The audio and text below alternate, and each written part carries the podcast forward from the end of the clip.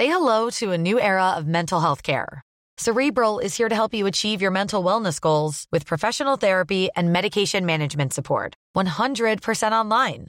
You'll experience the all new Cerebral Way, an innovative approach to mental wellness designed around you.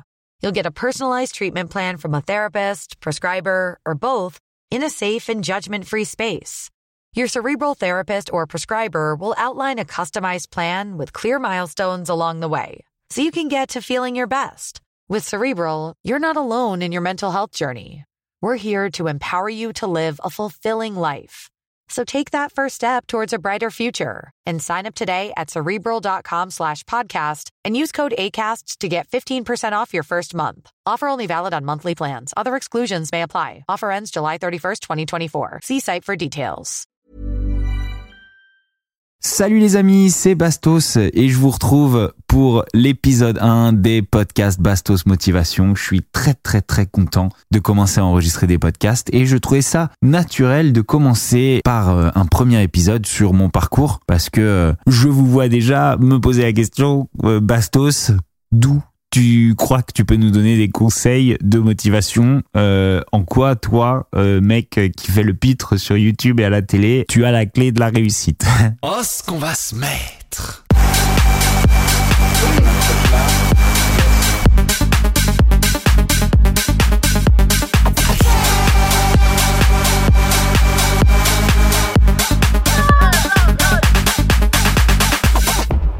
Alors d'abord, la première chose, c'est je n'ai pas la clé de la réussite. L'idée, c'est d'y réfléchir ensemble, de poser des questions, de s'interroger, de prendre du recul sur pas mal de choses mais euh, absolument pas de vous apprendre. Et puis bien sûr d'inviter des gens que vous connaissez pour discuter de tout ça avec eux. Mais je vais commencer parce que je sais bien que ça serait votre première question par vous raconter un petit peu mon parcours. Au début, il y avait une grosse masse gazeuse.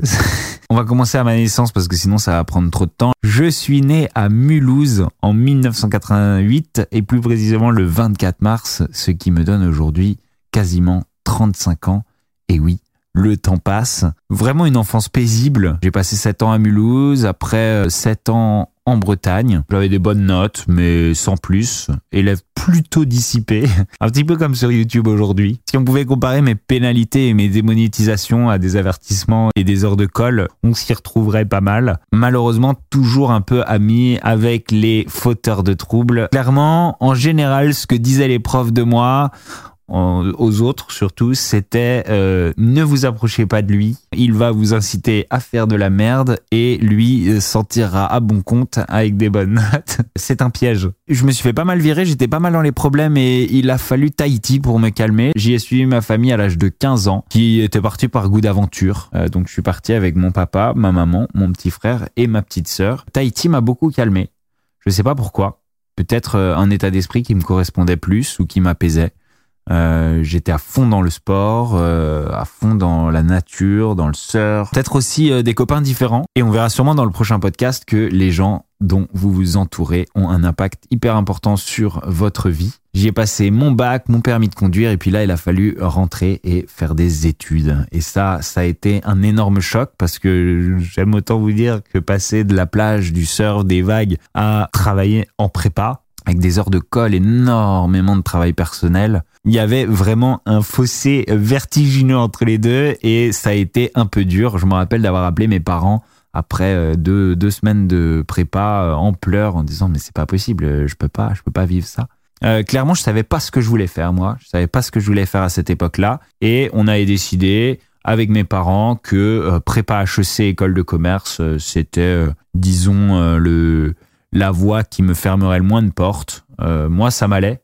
D'une part parce que de toute façon, je n'avais pas mieux à proposer. Et en plus de ça, parce que j'étais très content que mes parents soient très contents. La prépa, ça a été pas mal dur. J'avais un coloc qui se reconnaîtra peut-être euh, si ma chaîne de podcast Bastos Motivation perce, à l'internat, qui, pour ne pas aller jusqu'aux toilettes communes au bout du couloir, pissait dans notre lavabo, celui où on se brossait les dents, euh, pour ne pas perdre de temps. C'était euh, des bails comme ça un petit peu en prépa, euh, avec quelques forcenés. Il classait ses fiches plastiques dans son classeur à 2 heures du matin. Euh, clac, clac, clac. C'était, c'était vraiment l'enfer. Je me rappelle même plus comment il s'appelait. Et du coup, la deuxième année, euh, j'ai pu avoir euh, une petite chambre de bonne de 9 mètres carrés pour être un petit peu plus au calme. Euh, mais bon, j'en ai pas vraiment énormément profité puisque j'ai choisi de me tourner vers le poker pendant cette deuxième année et de passer mes nuits blanches à jouer au poker sur Winamax et sur PokerStar. Ce qui ne m'a pas empêché au bout de deux ans d'avoir une assez bonne école au concours. J'ai eu Kedge, Kedge qui euh, à l'époque s'appelait Euromed et situait en septième position des grandes écoles de commerce. Donc c'était pas dégueu, c'était pas euh, HEC et SEC ESCP, mais c'était pas dégueu, ça passait. Et puis euh, surtout, bah, c'était l'occasion d'entendre mon papa me dire qu'il était fier de moi. Euh, et ça, ça n'a pas de prix. Je m'en rappellerai toujours. J'ai donc intégré Kedge. Il y en a peut-être qui connaissent euh, cette école de commerce où j'ai pas trouvé les cours très intéressants. J'ai trouvé ça très basique, très logique. J'avais vraiment l'impression de revenir en arrière après des cours bien difficiles de géopolitique, de mathématiques, de littérature, de philosophie, de la prépa. Donc euh, un peu décevant dans euh, le fond, euh, avec des petites consolations de participation en assaut. J'étais au bureau des sports, j'organisais les sports extrêmes. Bon, c'était mon domaine, c'était ce que j'aimais, j'aimais bien être dans la nature. Ça s'est plutôt bien passé. J'y ai passé que deux ans parce qu'après, je suis parti en césure. Et cette césure, elle a changé ma vie. C'est un des premiers points hyper importants auxquels j'estime devoir pas mal de choses dans la vie.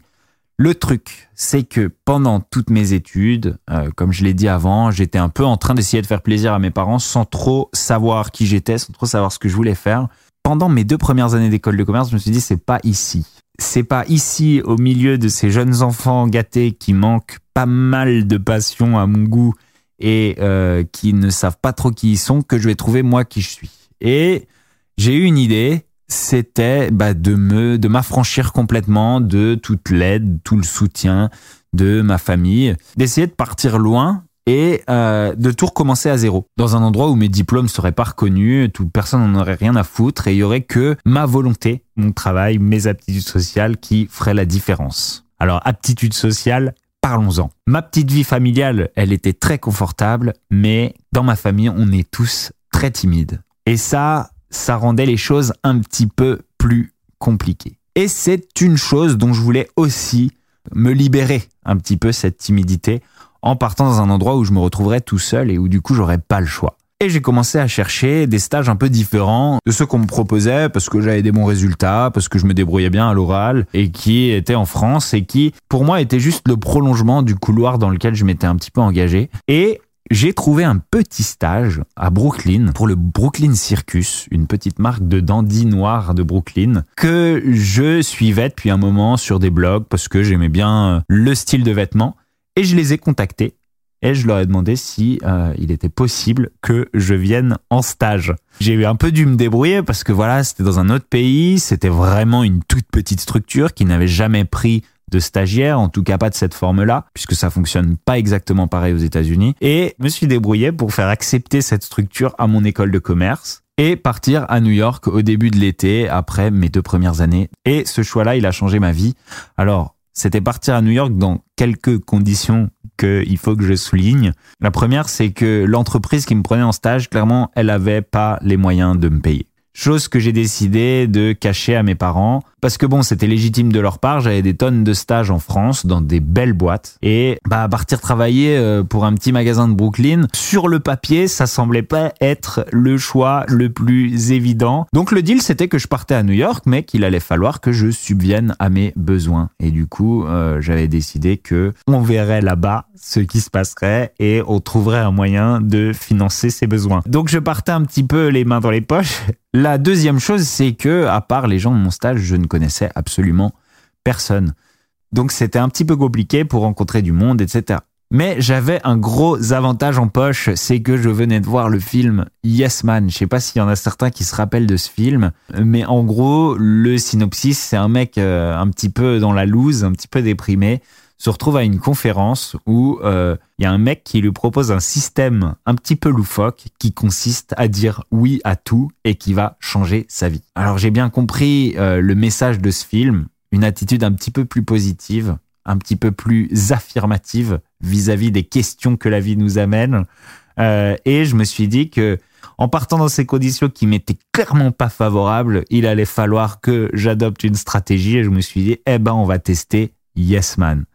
Et je suis parti comme ça, j'ai commencé mon stage très très vite, euh, voilà, il a plus été trop question de me payer. Il a fallu que je trouve des manières d'abord de me nourrir.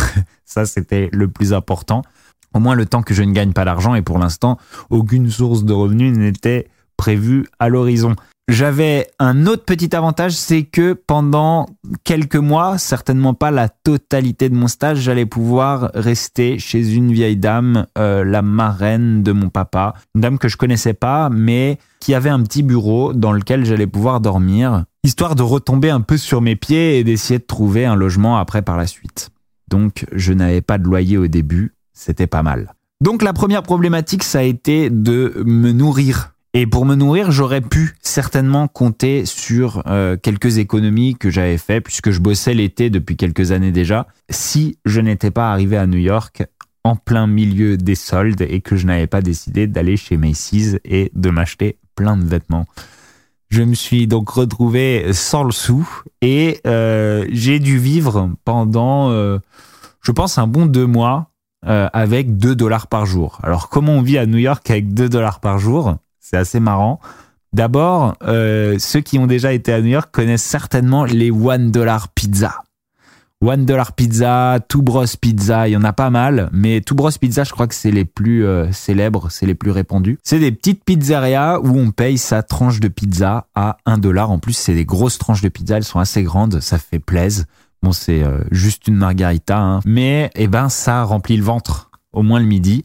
Donc ce que je faisais avec mes 2 dollars, c'est que je m'achetais deux parts de pizza le midi et puis le soir j'avais trouvé un petit magasin qui s'appelle Food Emporium, euh, qui est l'équivalent d'un petit Carrefour Market à New York, où euh, ils donnaient les sandwichs invendus à la fin de la journée pour les clients et puis les gens un petit peu sans le sou. Et du coup, bah, je récupérais mon sandwich toasté, hyper bon hein, d'ailleurs en plus, parce que c'est un Carrefour Market de luxe, hein, attention.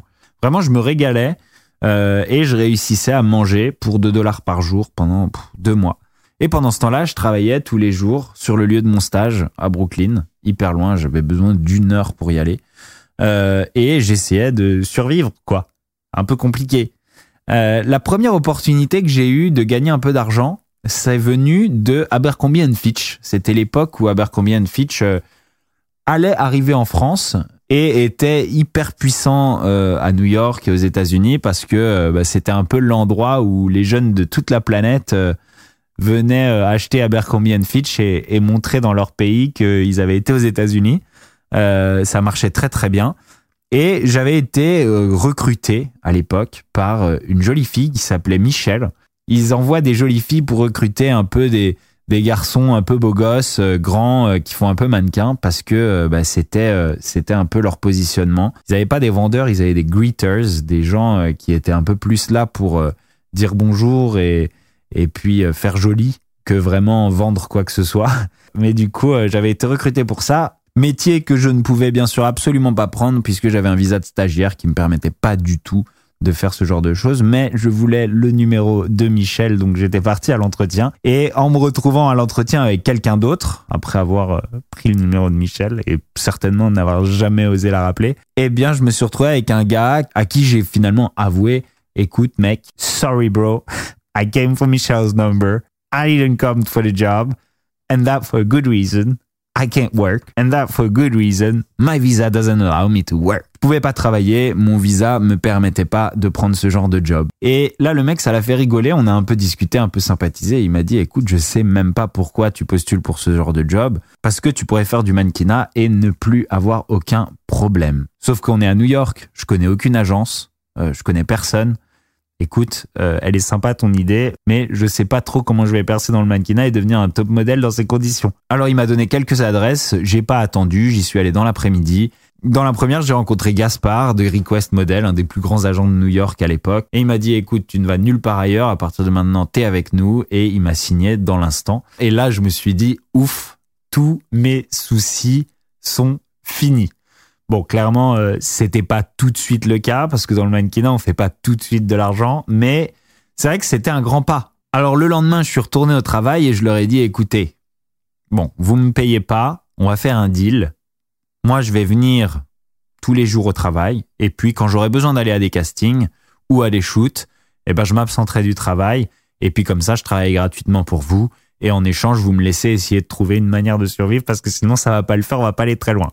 Alors ça, c'était pas un problème pour eux, ils l'ont accepté sans aucun problème. Et ma carrière de mannequin a commencé, sauf que ma carrière de mannequin, très très vite, je me suis rendu compte que c'était pas ce que je pensais que ça allait être. Mon agent, lui, il a vraiment cru en moi au début et il a voulu me présenter à des grands photographes, etc.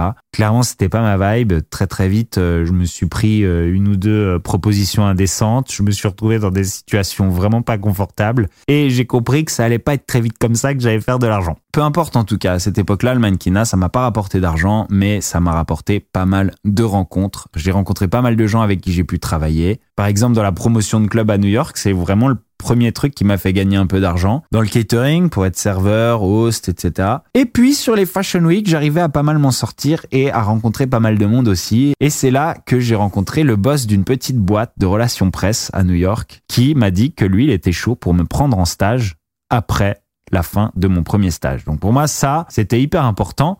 Et surtout, je commençais à connaître un petit peu, donc direct, j'ai pu négocier avec lui des termes qui me permettaient de continuer à aller au casting du mannequinat, de travailler avec lui en étant payé assez pour pouvoir survivre, d'avoir aussi du temps pour aller au casting, pour aller à mes jobs de mannequin. Et du coup, j'ai commencé à préparer un petit peu le terrain pour la suite. Et parce que pendant ce temps-là, je commençais à me dire que je rencontrais pas mal d'opportunités dans cette ville et que, et que, je sais pas, ça ressemblait un petit peu à un jeu pour moi. Et c'est à cette époque-là que j'ai commencé à me dire, je sais que je vais partir un jour, mais je crois pas que je vais partir d'ici sans avoir gagné le jeu. Et là, je suis dans la merde, et pour moi, gagner le jeu, ça voudrait dire vivre confortablement dans cette ville où d'un côté c'est pas facile, mais d'un autre côté des opportunités il y en a. À cette époque-là, je voyais aussi plein d'étudiants d'écoles de commerce qui venaient en stage pendant six mois et puis à la fin des six mois ils repartaient. Ils parlaient même pas encore bien anglais, ils repartaient et après ils fanfaronnaient en racontant partout qu'ils avaient vécu à New York. Pour moi, c'est pas ça vivre à New York. Pour moi, vivre à New York, c'est avoir trouvé le confort à New York, ta zone de confort.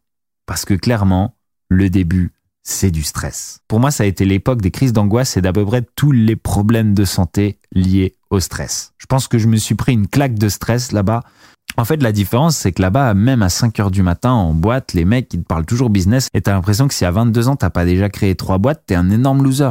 D'un autre côté, la promotion de club, ça m'a permis de gagner un peu d'argent, mais aussi de me faire pas mal de copains et clairement de trouver mon premier logement alors ouais, je dormais sur un canapé, je payais un tout petit peu de loyer et il y avait des souris qui se battaient pour les poubelles à à peu près 5 mètres de moi, mais au moins j'avais un endroit où dormir. Ouais, ça donne un petit peu une idée des conditions dans lesquelles euh, je commence à New York. Et puis c'est vraiment du petit à petit, c'est-à-dire qu'en me débrouillant à droite à gauche, en prenant un peu euh, tous les jobs, en disant oui à tout, en continuant en mode yes man, en, en travaillant bien aussi, en ayant vraiment les crocs pour euh, dans chaque travail que je faisais essayer d'être le meilleur et de récupérer les promotions et de récupérer les contrats, eh ben finalement je me retrouve à vivre de mieux en mieux. La première vraie chambre que je loue, c'est-à-dire en ne payant pas quelques centaines de dollars pour dormir dans un salon, c'est une cave à Brooklyn où pour payer le loyer, je récupère tous les canapes du quartier que je mets tout autour dans la cave et que je loue 180 euros la semaine à des backpackers, des, des visiteurs, des jeunes qui visitent New York. Alors ça va vous paraître incroyable, 180 euros la semaine pour dormir euh, sur un canapé euh, dans une cave à plusieurs.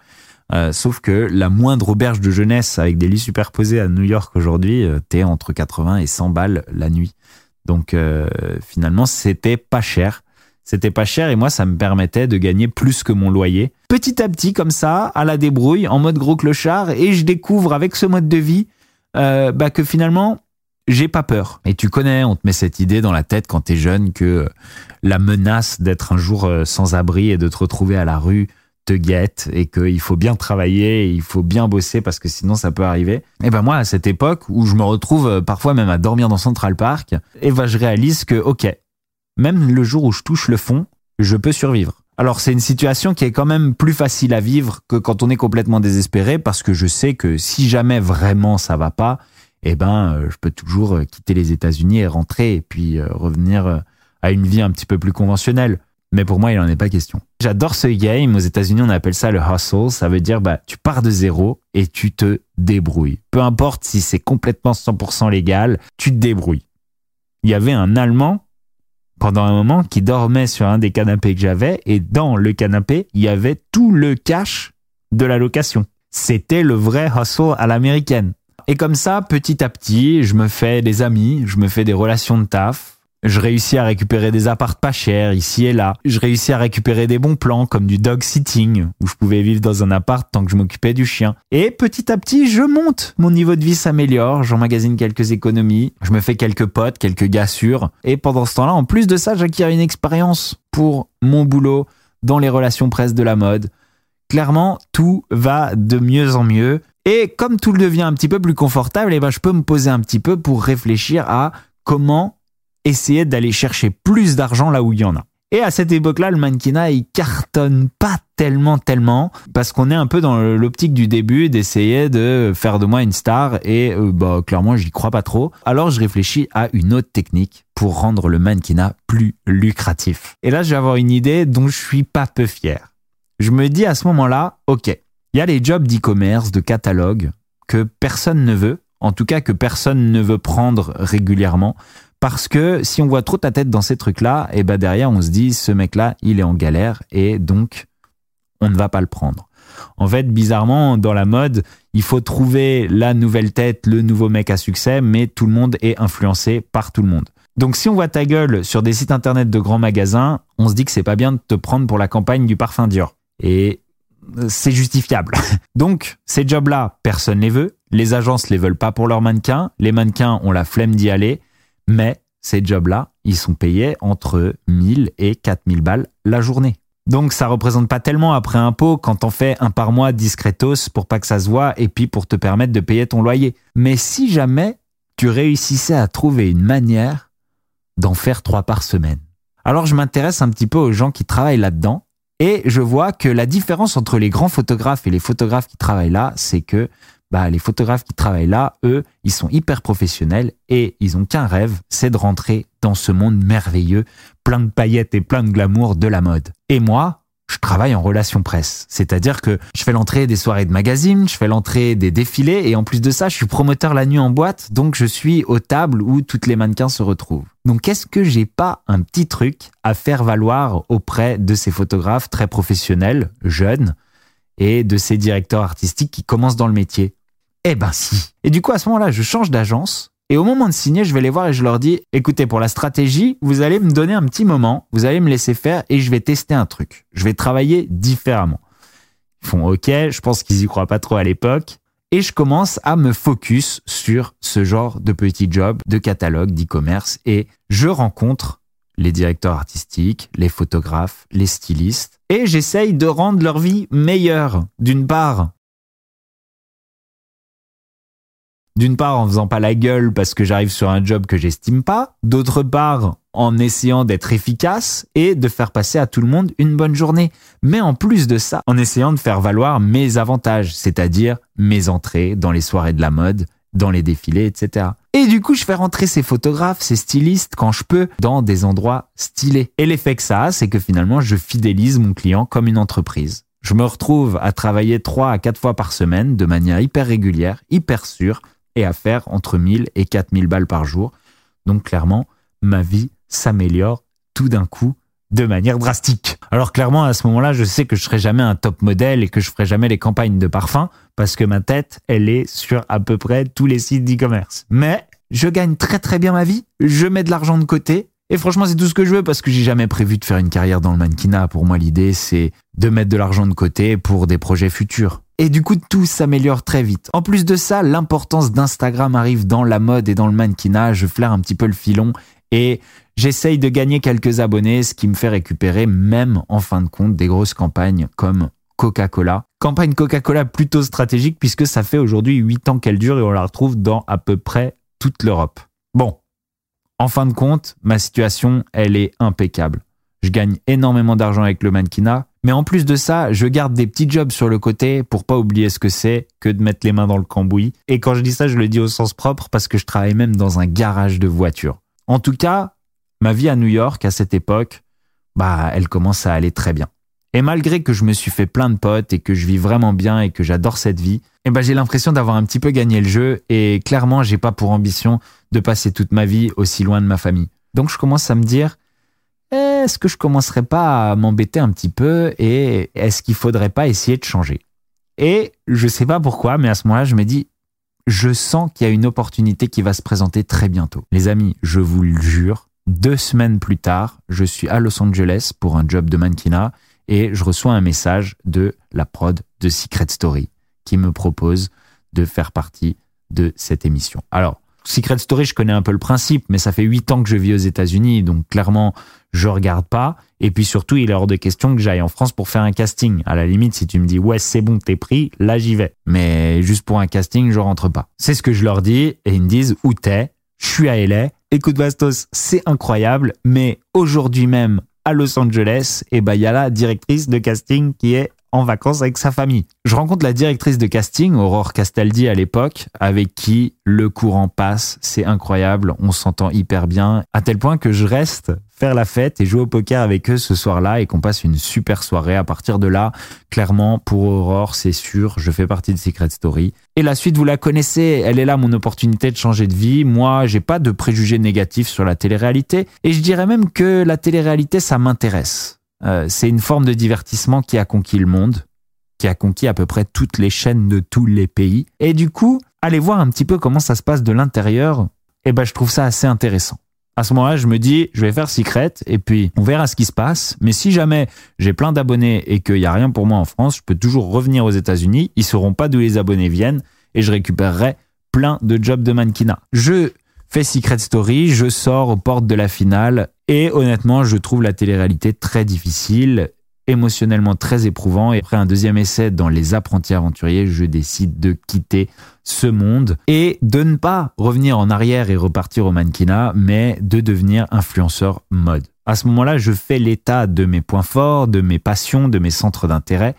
Je me dis que c'est un peu l'opportunité pour moi de rassembler tout ça et euh, de faire de mes centres d'intérêt et de mes passions un travail. C'est la première fois que je peux réunir l'outdoor, les sports de glisse, les sports extrêmes et la mode dans un même travail et peut-être avoir l'espoir de gagner de l'argent. Alors clairement, pour un gars de télé-réalité, c'est un peu difficile de se lancer. Euh, personne n'a fait jusque-là. Et ce à quoi on a droit, c'est Bryant, Fitty et je sais plus quelle terrible marque de bijoux. Mais moi, je me dis toujours que c'est possible. De la même manière que dans le mannequinat, j'avais décidé de travailler à ma manière, je me dis que c'est possible de le faire dans l'influence, même en ayant un passif de télé-réalité. Alors je fais tout simplement une grosse séance de shopping en achetant les marques que je veux représenter. Alors je commence tout simplement par une grosse séance de shopping en achetant les marques que je veux représenter. Je contacte quelques photographes à Paris. On fait quelques petits shootings. Je poste mes outfits en faisant de la pub gratuite à toutes les marques que je veux représenter. Et je me dis qu'il n'y a pas de meilleur moyen non seulement d'attirer leur attention, mais d'attirer aussi celle de leurs concurrents.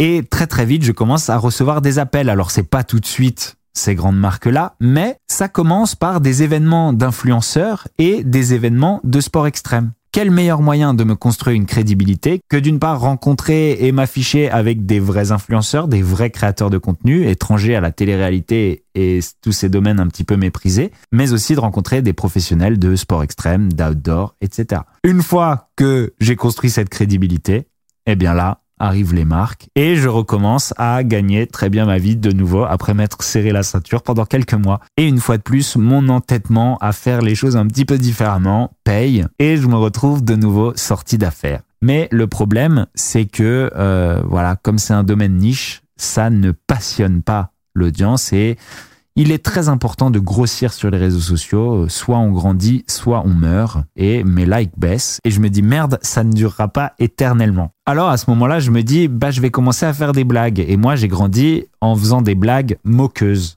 Et je décide de me moquer de mes anciens collègues de télé-réalité, ou en tout cas de la manière dont ils font des placements de produits. Chose qui, à l'époque, vexe énormément Magali Berda, qui réagit de manière un petit peu démesurée, et euh, je me retrouve sous le feu des projecteurs. Je suis euh, le grand méchant qui a clashé Magali Berda, le premier à m'être moqué de cette manière de faire des placements de produits. Alors s'ensuit, euh, bien sûr, mise en demeure, menace d'attaque en justice, menace un petit peu de tout le monde, etc.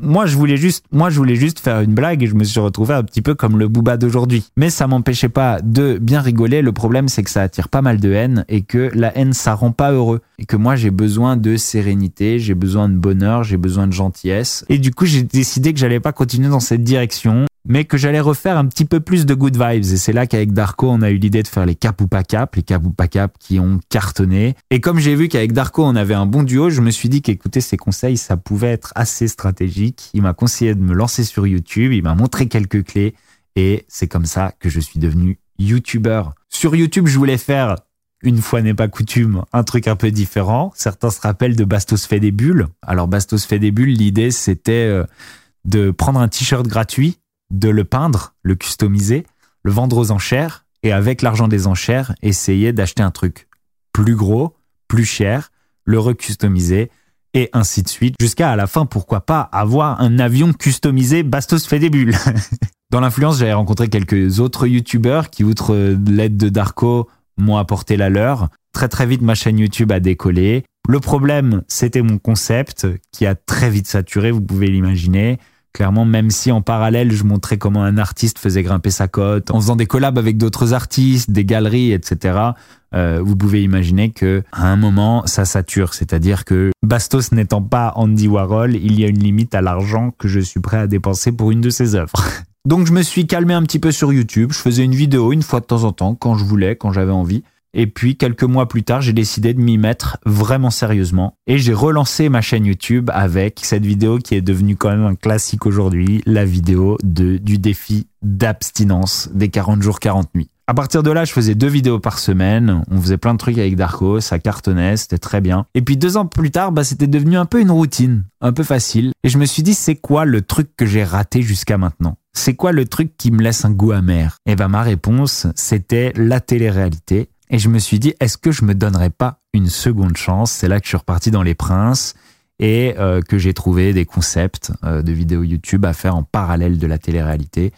Ce qui a aussi très bien marché et ce à quoi je dois aujourd'hui une belle chaîne YouTube à un million d'abonnés. Probablement la chose dont je suis le plus fier de ma vie. Aujourd'hui, je me sens un petit peu comme juste avant de refaire de la télé-réalité. Euh, ok, ça y est, ça c'est fait. Qu'est-ce que je fais maintenant? Et j'ai besoin d'un truc différent. Ce qui a expliqué la vidéo que j'ai sortie sur ma chaîne YouTube où je cherche un travail. Aujourd'hui, je suis sur une piste, une piste très importante, quelque chose qui me tient énormément à cœur. Peut-être que certains l'ont remarqué dans ma personnalité, mais euh, j'aime bien partager mes expériences, j'aime bien partager ce que je sais, débattre, discuter, et c'est pourquoi aujourd'hui, euh, je me tourne vers l'enseignement. Alors Bastos prof dit comme ça, ça paraît un petit peu surprenant, je vous le concède, mais euh, si je vous le décris, vous allez comprendre. En école de commerce, en école de communication, tout le monde veut apprendre la communication digitale. C'est un truc qui, à mon époque, à Kedge, euh, était complètement absent, c'est-à-dire qu'on ne m'en a jamais parlé ce que je trouve très regrettable parce que si je vais dans une école de commerce, c'est pour apprendre ce qui se passe demain, pas ce qui se passe hier. Et aujourd'hui, la communication digitale, c'est très important. Énormément de jeunes étudiants veulent prendre cette direction. Euh, il y a énormément de débouchés, il y a énormément de choses à apprendre et et rares sont ceux qui travaillent aussi près du cœur de ce business que moi et euh, ça me ferait plaisir de l'enseigner aujourd'hui. Vous imaginez bien que ça ferait un vrai décalage en termes de revenus, mais comme vous pouvez le voir dans mon parcours, j'ai besoin de passion, j'ai besoin de j'ai besoin de nouvelles expériences, j'ai besoin d'apprendre de nouvelles choses et je pense que c'est ce qui peut me réaliser aujourd'hui. Et figurez-vous que juste après la sortie de cette vidéo, j'ai eu plusieurs propositions. On est en ce moment en train de travailler sur la manière dont ça va se passer, sur des deals potentiels. Donc, je suis très excité à l'idée de commencer ça. Ça veut pas dire que j'arrête ma chaîne YouTube, ça veut pas dire que j'arrête de faire des podcasts, mais c'est une nouvelle activité pour moi qui pourrait déboucher sur bien des choses dont je veux pas parler pour le moment, mais euh, vers lesquelles j'aimerais beaucoup m'orienter. Voilà les amis, on en est là aujourd'hui. C'est mon parcours de ces 34 dernières années. Euh, c'est un parcours dont je suis hyper fier. Je suis très content euh, d'en être où j'en suis aujourd'hui à 35 ans. J'ai l'impression d'avoir vécu plusieurs vies. Et c'est pour ça que je pense que j'ai pas mal de choses à partager dans le cadre de ce podcast Bastos Motivation. J'ai vraiment vraiment hâte de recevoir mon premier invité. Quand vous allez savoir qui c'est, vous allez trouver ça hyper logique. J'espère que ce premier podcast introductif qui fait l'état un petit peu de mon parcours vous a plu. Si ça vous a plu, n'hésitez pas à mettre 5 étoiles. J'espère que je vais avoir l'honneur d'accompagner vos moments dans les bouchons, dans les métros et d'ailleurs où vous voulez avec ce podcast. Je vous fais des gros bisous à tous. À très bientôt sur Bastos Motivation. Ciao ciao. Oh ce qu'on va se mettre. Oh ce qu'on va se mettre.